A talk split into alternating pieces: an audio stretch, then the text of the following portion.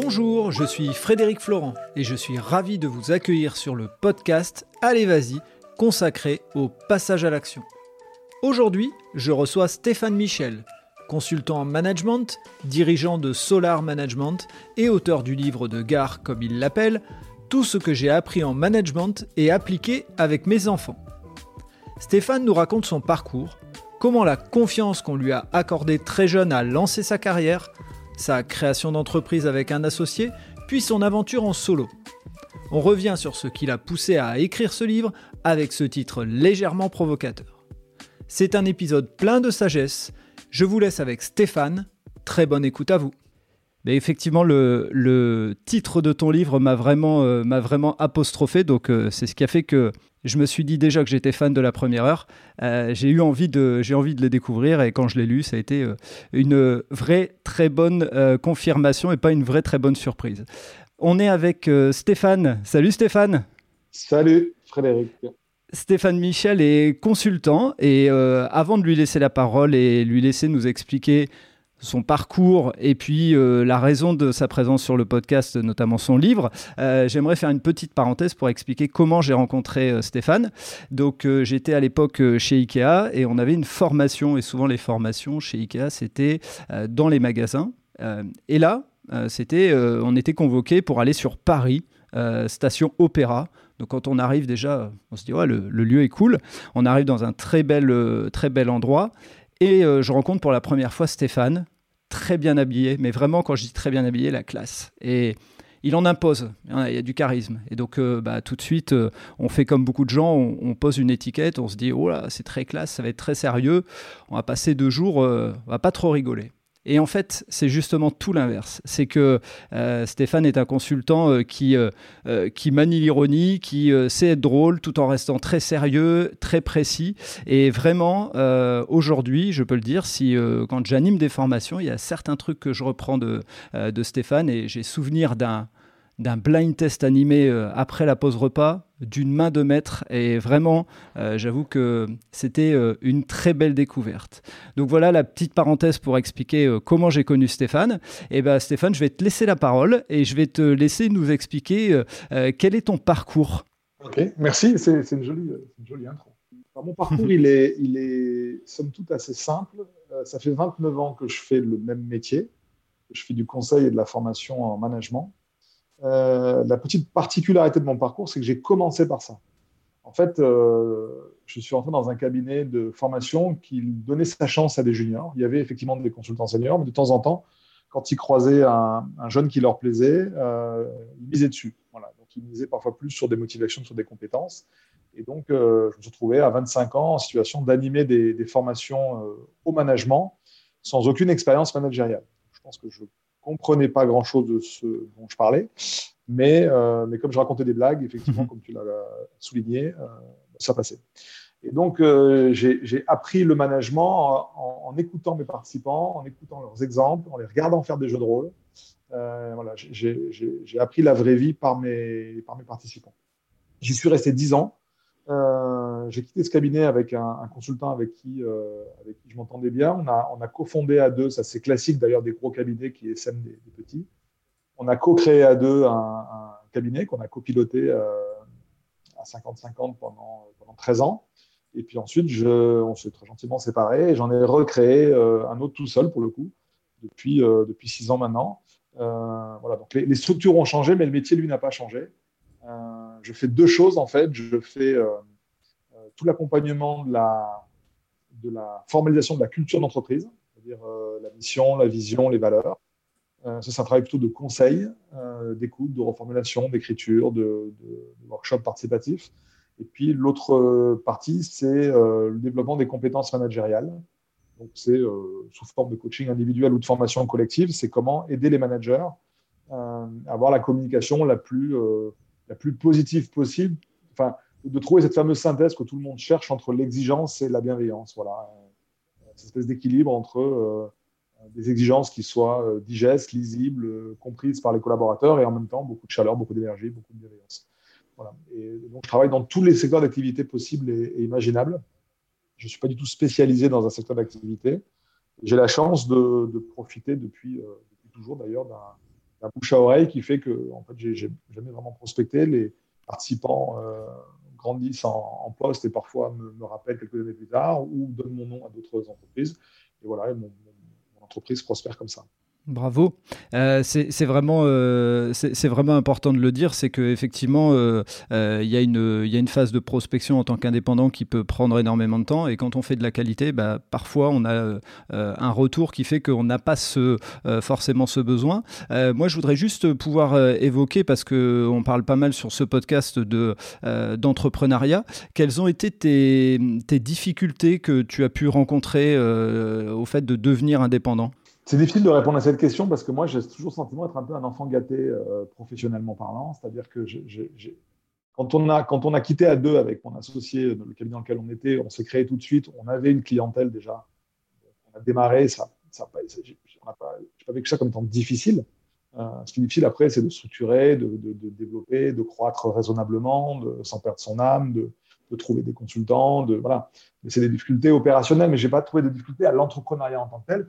Et quand j'ai et quand j'ai quand je me suis séparé euh, de mon ex-associé et que j'ai recréé ma structure aujourd'hui, pareil, j'ai racheté ma clientèle et, je suis parti avec mon, trésor de guerre que sont mes clients. Donc euh, ça n'a pas été, euh, j'ai pas trouvé ça difficile moi.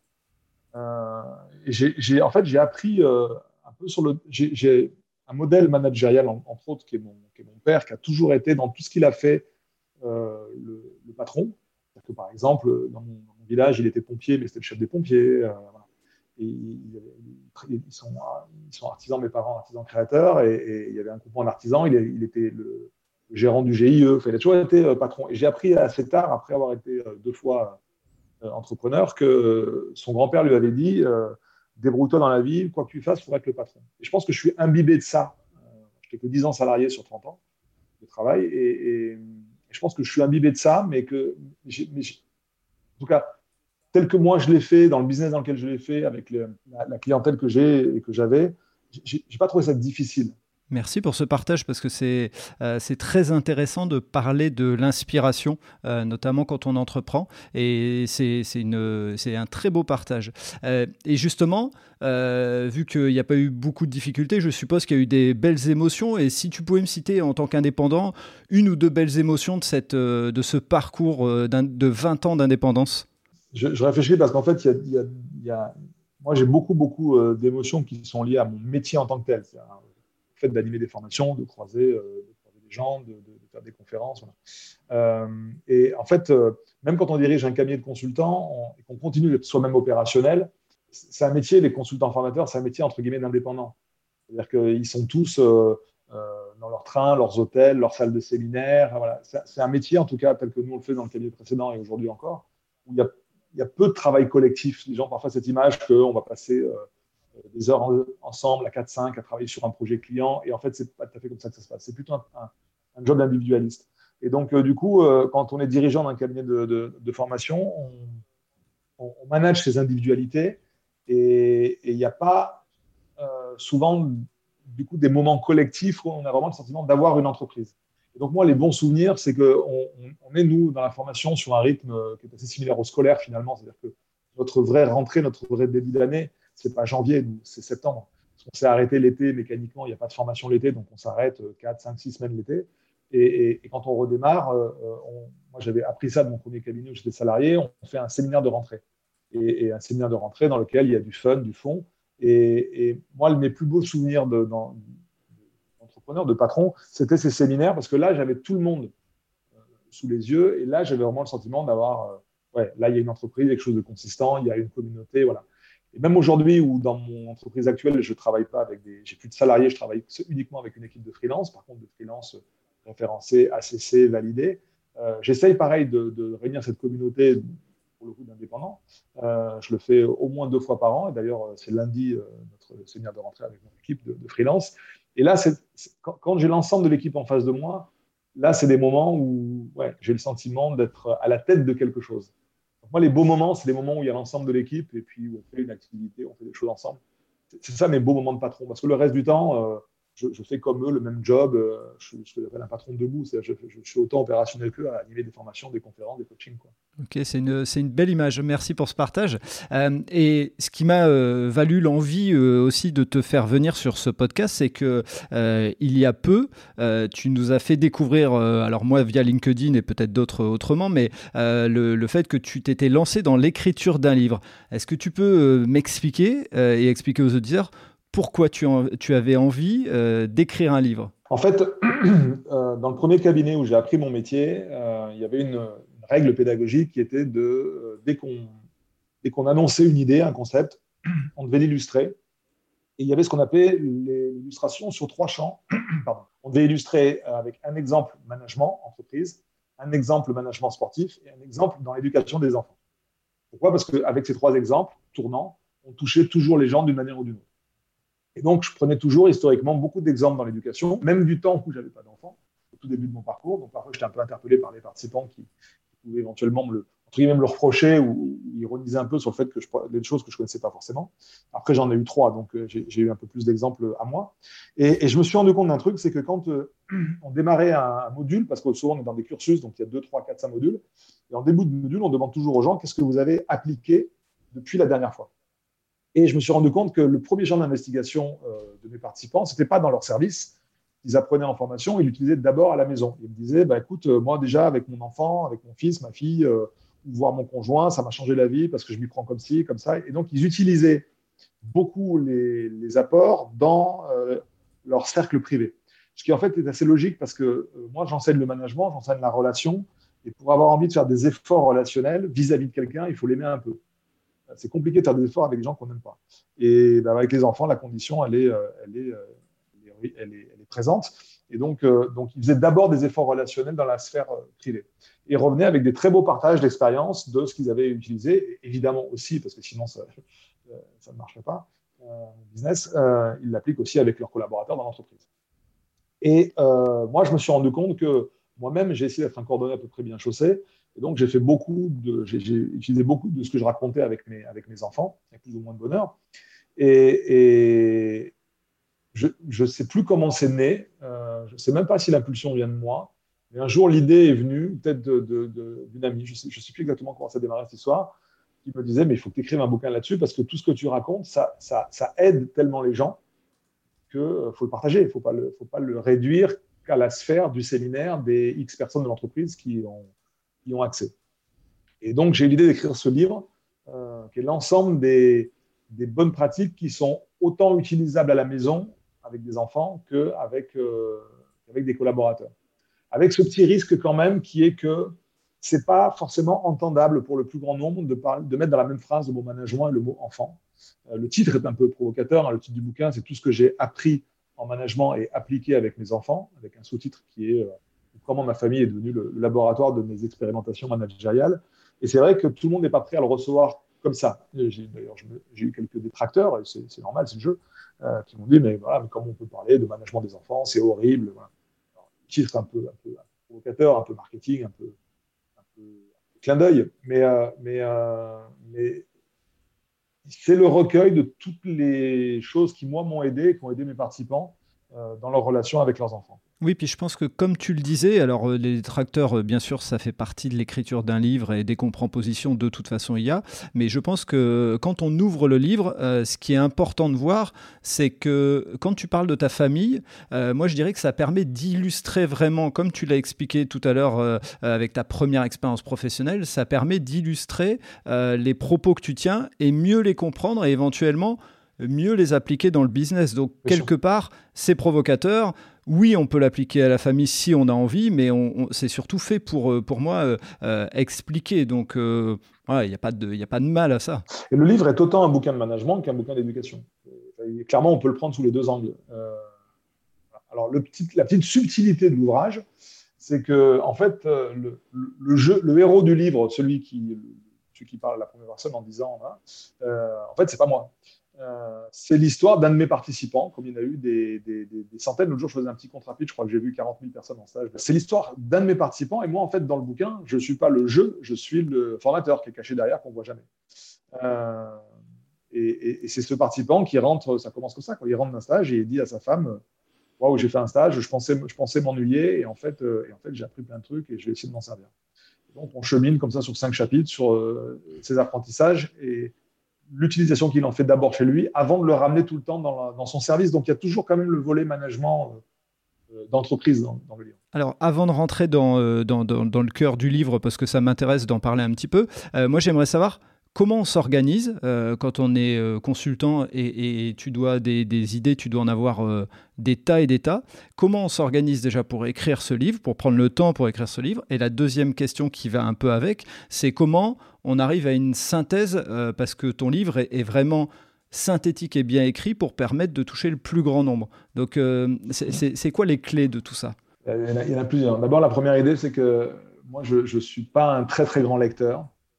Euh, pour des raisons diverses. Et donc, du coup, j'aime bien les petits livres. J'aime bien, j'apprends avec les gros livres. Euh, et donc, je voulais vraiment, je le voulais comme ça. Je voulais un livre, ce que j'appelle un livre de gare. Moi, j'ai pris énormément de train dans ma vie de Et donc, euh, voilà, pour moi, c'est un Paris-Lyon, ce bouquin. C'est un 100 et quelques pages, ça se lit en deux heures. J'adore, il y a un mot qui revient souvent dans les commentaires des gens sur, sur Amazon ou sur la FNAC qui disent « je l'ai dévoré ». Et voilà, je veux que ce soit un livre qui se dévore, je veux pas que ce soit un livre qui soit laborieux. Donc, je ne le voulais pas très long. Euh, comment on s'y prend? En fait, paradoxalement, ça n'a pas été très long et très dur à écrire parce que c'est tellement le condensé de ce que je raconte en formation depuis 29 euh, ans euh, que finalement, je l'ai écrit assez rapidement, mais en deux grands temps. En fait, bon, j'ai la chance d'avoir une amie qui m'avait proposé un éditeur, donc je n'ai pas vraiment eu d'effort à faire pour trouver un éditeur, à, qui j'ai expliqué le principe du livre et qui m'a dit, OK, moi, je, veux bien, je trouve ça intéressant. Vous m'écrivez le sommaire, la quatrième de couverture et le premier chapitre, et on voit. Et ce sommaire, cette quatrième de couverture et ce premier chapitre, je les ai écrits finalement assez rapidement. Je suis parti euh, en petite retraite tout seul dans un hôtel un peu sympa au bord de mer, et puis j'ai écrit ça assez vite. Par contre, je ne l'ai pas envoyé.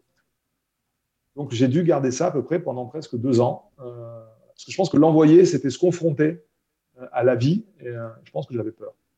Et, puis au bout de deux ans, j'ai recroisé la personne qui m'avait préconisé l'éditeur, qui dit Bon, t'en es où? Je le raconte. Elle me dit Mais attends, euh, envoie-le, qu'est-ce que t'attends? Fais-le. Euh, et elle me dit bah, Envoie-le déjà à moi. C'est une personne que j'aime beaucoup, à qui est dédié le bouquin en partie.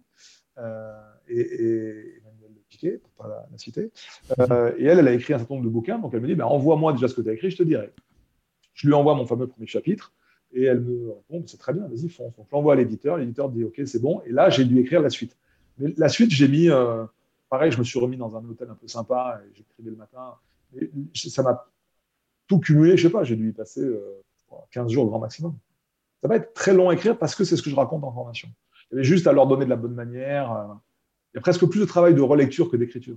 Ok, merci. Alors vraiment, je, j'insiste là-dessus, mais je vais te remercier euh, pour le partage que tu viens de faire sur le fait de dire j'ai écrit quelque chose et je l'ai laissé entre guillemets dans une boîte pendant deux ans, euh, parce que les gens peuvent se dire, euh, bah, il est consultant, ça fait des années qu'il est devant des personnes, donc forcément, écrire un livre, c'est facile pour lui. Et au fond, c'est, on, est, on est tous euh, à peu près pareils. C'est que quand on doit se confronter à une réalité ou à un jugement ou autre, c'est plus ou moins difficile pour les uns ou pour les autres. Donc merci pour le partage. Une question importante pour moi, c'est tu impliques ta famille dans ce livre. Comment tu leur as expliqué ou présenté le, pitch du livre, sachant qu'ils allaient être, euh, même si on les dévoile pas euh, tant que ça, mais qu'ils allaient être au cœur de ton livre? Alors, ils, le sont sans lettres, parce que, encore une fois, le héros, c'est pas moi. Le héros, c'est un de mes participants. Donc, il y a des exemples de ce participant euh, imaginaire qui sont liés à, mes enfants, d'autres qui ne sont pas liés à mes enfants. je, leur, je, leur, ai dit que j'avais ce projet, mais il n'y a pas eu plus de d'explication ou de demande de validation vis-à-vis d'eux. Euh, je leur ai... Alors, à ceci près quand même qu'il y a quelques illustrations dans le livre qui ont été faites par euh, mon, dernier fils. Hein. J'ai garçon, fille, garçon, donc c'est mon petit dernier de 20 ans qui m'a fait les illustrations du livre. Donc lui était un petit peu plus impliqué dans, parce que quand on a travaillé sur les illustrations, il fallait que je explique un peu le, fond qu'il fallait, qu'il fallait mettre en avant par ses dessins. Mais pour, pour, les autres, j'ai rien dit en amont, je leur ai évidemment, offert, et, je leur ai dit, bah, quand vous lirez, normalement, vous allez retrouver des petites choses qui vous concernent. Euh, voilà. Et évidemment, ils sont d'une objectivité totale. Euh, ils m'ont fait beaucoup de compliments sur mon livre, ce qui est extrêmement surprenant. Mais voilà. Donc, non, il n'y a pas eu de précaution particulière prise vis-à-vis d'eux. Au moment où ce livre est sorti, si tu pouvais nous parler de ces émotions qui, sont, qui ont pu ressortir, puisque justement, euh, ça vient avec euh, cet élément qui dit euh, pendant deux ans, j'avais commencé, je l'avais laissé de côté, donc il y avait une sorte d'appréhension. Au moment où le livre sort, qu'est-ce que tu, comment tu te positionnes? Non, mais c'est clair que quand tu, quand tu vois ton bouquin sur la table de la Fnac, ça, c'était au début, hein, parce que maintenant il, est dans les, maintenant il étagères, faut le chercher. Mais, euh, euh, voir, il n'y est plus d'ailleurs. Mais quand tu vois ton, ton, ta pile de bouquins sur la table de la Fnac, évidemment que tu es fier.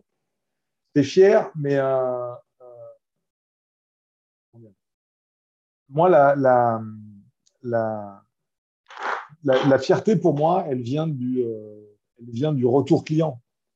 voilà, donc euh, et en fait, c'est très difficile pour les livres euh, de, savoir le volume de vente. En fait, l'éditeur vend des livres aux plateformes, aux librairies, et puis après, il n'a a pas de visibilité sur le, les, ventes. Euh, sa seule visibilité, c'est si on lui renvoie des ouvrages, si on lui en recommande. C'est comme ça qu'il sait à peu près. Donc, à ce stade, voilà, il est sorti il y a quelques mois. Je ne pense pas que ça sera un best-seller qui va se vendre à des milliers d'exemplaires. Euh, et, pour moi, la vraie fierté, je l'aurai quand je saurai qu'il aura touché un grand nombre de personnes. Pour moi, c'est le volume, non pas de vente au sens mercantile du terme, parce que moi, je ne touche rien sur ce livre. Ma part de revenus à moi, elle va à une association qui est en France et partage, donc euh, ce n'est pas une opération financière. Mais, mais, mais moi, le, la, la, fierté initiale de le voir sur la table, mais après, euh, euh, un bouquin génial qui ne s'est pas vendu, ça n'a pas d'intérêt. Donc, moi, ma, vraie fierté, c'est quand je lis des commentaires sur Amazon, quand je, sur le site de la FNAC, et puis quand euh, je saurai qu'il y a un certain volume qui aura touché les gens. C'est ça la, Et donc bravo, euh, je, tiens à, je tiens à le dire et à le souligner, euh, le fait de reverser tes droits à une association, c'est un très beau geste et ce n'est pas, pas le cas de tout le monde, donc il faut le dire. Quand tu vois ce livre à la FNAC qui vient de sortir, quelles sont les personnes à qui tu penses en premier? Quels sont les, les, partages qui te sont venus en premier dans la tête? Moi, moi j'ai passé dix ans dans un cabinet qui était dirigé par un, homme avec euh, énormément de charisme et beaucoup d'intelligence sur le, sur le sujet, qui euh, s'appelait parce qu'il est décédé maintenant Christian Lemoine. Et, et Christian, souvent les conscients lui disaient pourquoi tu n'écris pas un bouquin, pourquoi tu n'écris pas un bouquin, pourquoi tu pas un bouquin?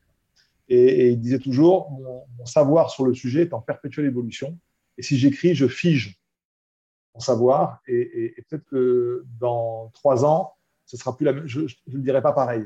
D'ailleurs, je ne te cache pas que quand j'ai relu la, dernière relecture du Bon à tirer, euh, j'ai dit, mais ça ne va pas, il faut tout refaire.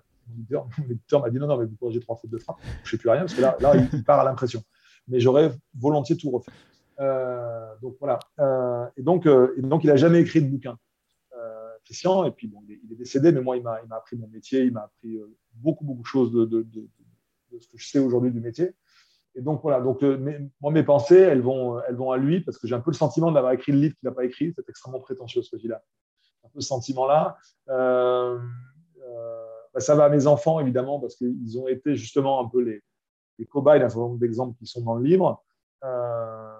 j'ai une pensée pour bah, évidemment Emmanuel qui m'a qui m'a fait rentrer dans ce métier, qui est une copine de promo, qui, Excel qui m'a poussé à l'écrire, qui m'a poussé vers l'éditeur, qui a insisté pour que j'envoie qui a été la première à lire le premier chapitre, comme j'évoquais tout à l'heure, et qui a poussé à ce que je le fasse.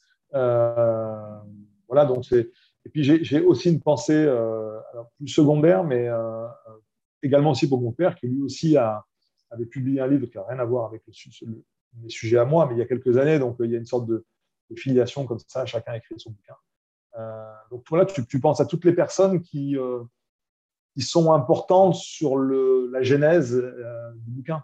Merci, c'est euh, très beau. Et puis je pense que les uns et les autres se projettent sur, euh, euh, quand on réussit quelque chose, à quel point on, bah, a envie de, de, partager cette réussite. Et donc justement, dans l'idée de partager un peu, est-ce que tu pourrais nous parler d'un morceau du livre? Je dirais une anecdote ou autre. Euh, moi, j'ai souvenir des éléments sur la confiance en soi, à un moment le lien avec le sport. Est-ce que tu es OK pour nous partager un petit truc dans le livre qui euh, donnerait envie à des auditeurs et à des auditrices de peut-être se dire tiens, allez, je vais aller acheter ce livre, même si je le trouve plus à la Fnac, je vais le commander en ligne et je le recevrai chez moi. Ça, c'est alors c'est une question difficile parce que il y personnes qui m'ont dit que le livre était euh, court mais très dense.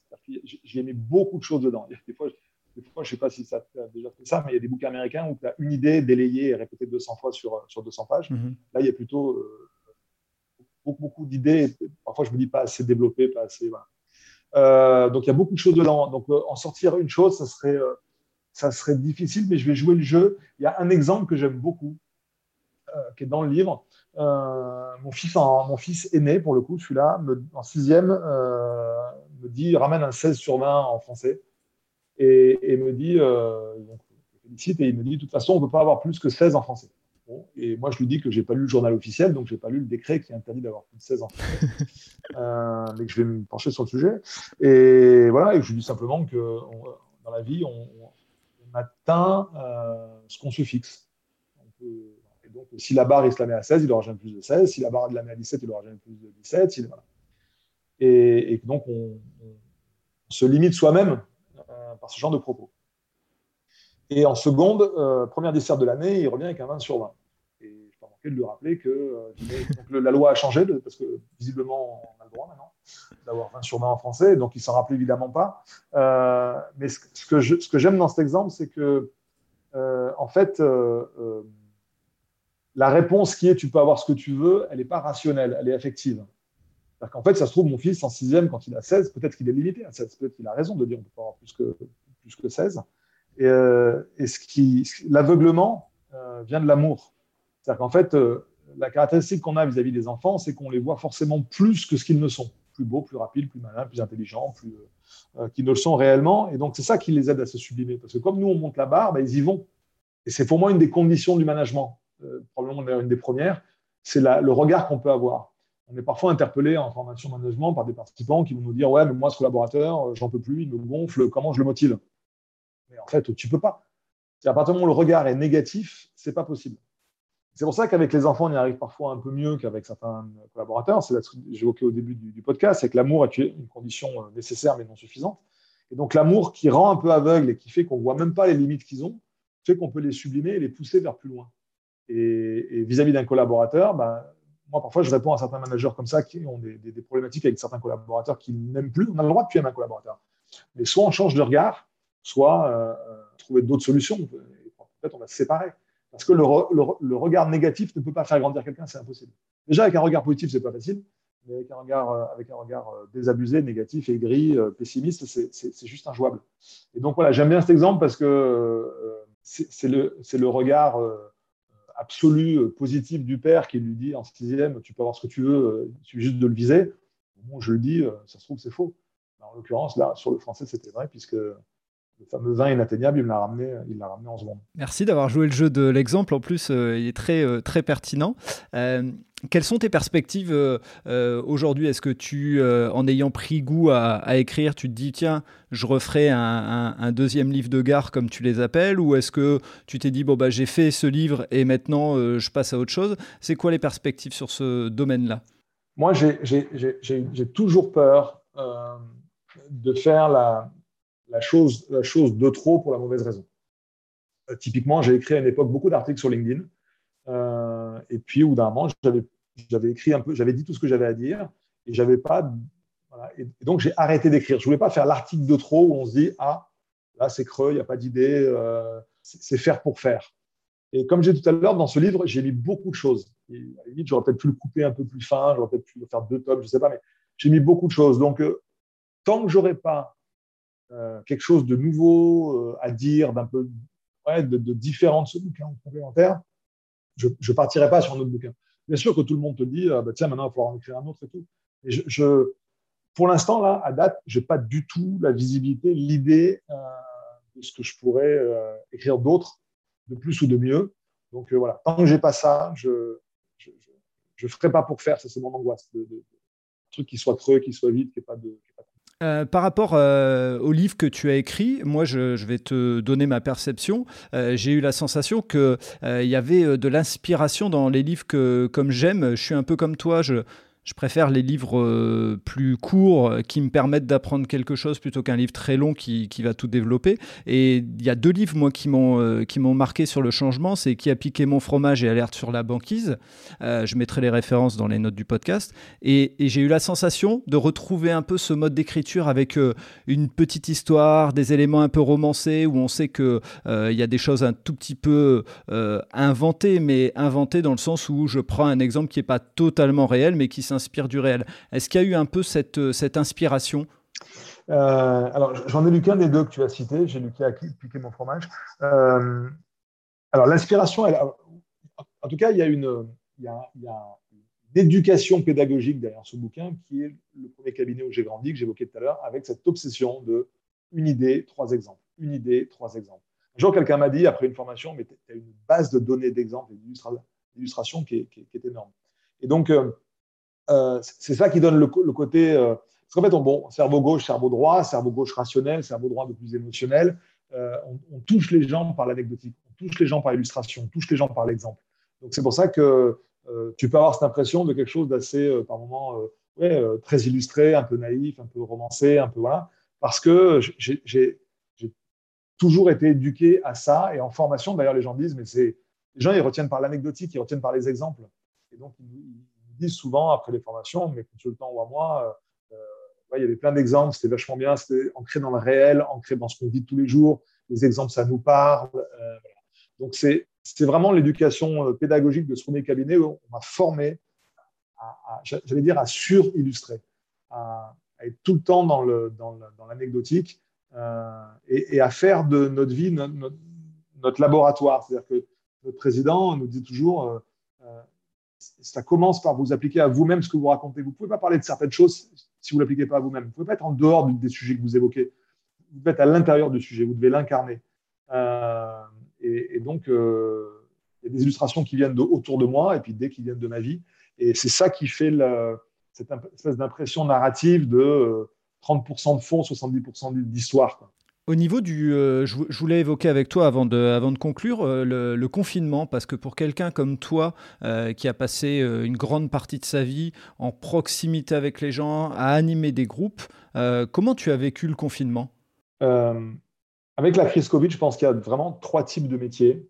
Il y a des métiers pour lesquels ça n'a rien changé. Un boulanger, Covid n'a rien changé à son métier, dans la pratique du métier. Il y a des métiers qui n'ont ont disparu, qui n'ont plus pu se faire. Le chanteur, il n'a pas pu aller sur scène, euh, l'acteur euh, n'a pas pu tourner ses films. Euh, et puis, il y a des métiers qu'on a toujours pu faire, mais dont la pratique même a totalement changé. Et nous, formateurs, c'est le cas. C'est-à-dire que être dans une salle devant 10 personnes ou derrière un écran devant 10 vignettes avec des caméras plus ou moins allumées, c'est pas du tout la même pratique. On peut toujours faire notre métier, mais sa configuration même, la façon de le faire a totalement changé.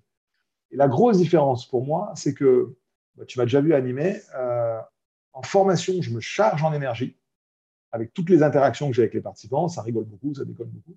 Euh, en visio, je me vide. Donc, on a toujours pu faire le travail, sauf que le, solde énergétique à la fin de la journée n'est pas le même.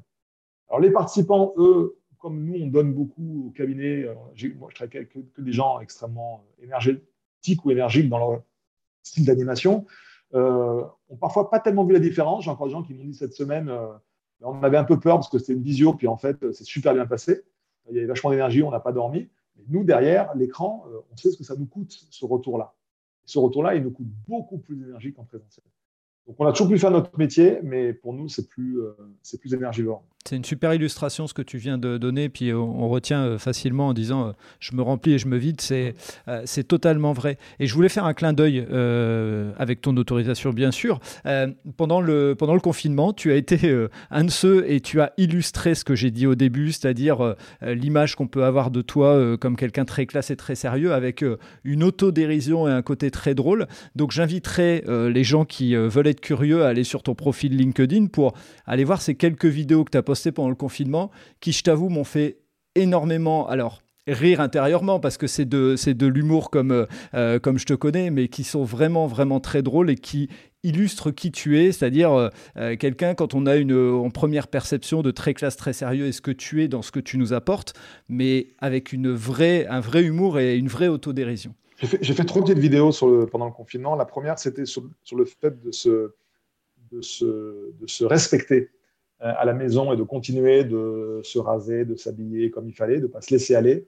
La deuxième, elle porte sur effectivement le, kit de survie en confinement. Qu'est-ce qu'il faut à tout prix avoir chez soi pour, pour s'en sortir Et la troisième est un clin d'œil à quelque chose que j'ai pas mal vu tourner sur LinkedIn, qui est euh, la pratique du Miracle Morning.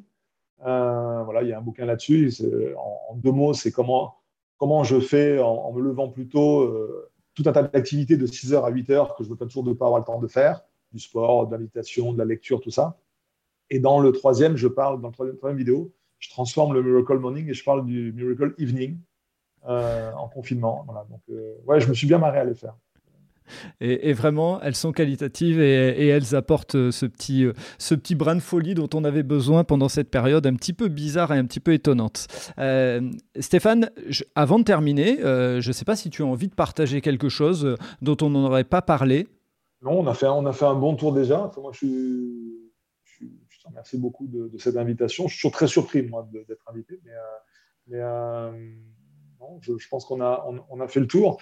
Moi, j'ai la chance, j'ai une vie professionnelle qui je vis comme un privilège parce que j'ai la chance de faire un métier avec lequel je suis totalement aligné depuis, euh, depuis 29 ans. Je prends toujours autant d'énergie à animer des formations. Euh, je pense que je ferai ça jusqu'à jusqu'à mon dernier souffle. Je pense que je, continuerai d'animer très très longtemps encore. Donc voilà, c'est j'ai la chance de faire un métier passion et c'est ce que je souhaite aux gens, c'est de trouver. J'entends souvent un truc qui a le don de m'agacer, c'est cette espèce de, de, leitmotiv permanent de quitter sa zone de confort. Moi, je pense totalement l'inverse. Je pense qu'il faut la chercher et une fois qu'on l'a trouvée, il faut y rester parce que pas de raison à se faire mal, pas de motivation à se faire mal. Et moi, je suis dans ma zone de confort. Je suis dans un métier qui me, qui me plaît beaucoup et c'est peut-être pour ça que ça fait un cercle vertueux avec des participants contents, des clients qui reviennent, un bouche-oreille qui fonctionne. Et, c'est ce que je souhaite à tout le monde, d'essayer de trouver un job qui l'aligne. Euh, c'est un peu l'idée de l'ikigai. Hein. Je ne sais pas si tu connais ce, truc japonais. Mm-hmm. Euh, voilà, trouver quelque chose qui, qui, fasse sens et qui soit cohérent avec ce pourquoi on est fait et, et les dispositions qu'on a.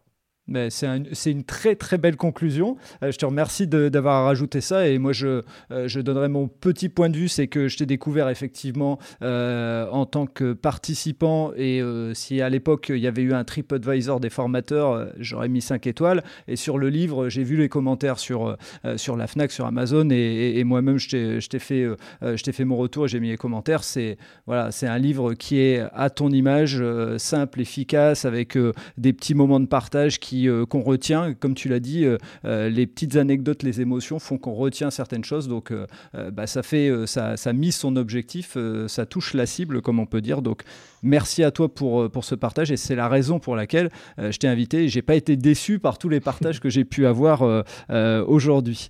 je mettrai toutes les notes dans le podcast pour te retrouver si les gens sont intéressés. Je mettrai le lien sur la Fnac comme ça les gens pourront le commander ton livre si, si s'ils le veulent. Et d'ailleurs, je leur recommande. Hein, c'est, euh, comme tu l'as dit, un livre de gare et qui se lit euh, très rapidement et qui se relit même, je l'avoue, j'ai relu euh, certains passages avant, avant de faire l'interview, donc vraiment merci de m'avoir fait l'honneur d'être sur ce podcast et puis bah, je te dis à très bientôt. À très bientôt, merci beaucoup. Merci beaucoup.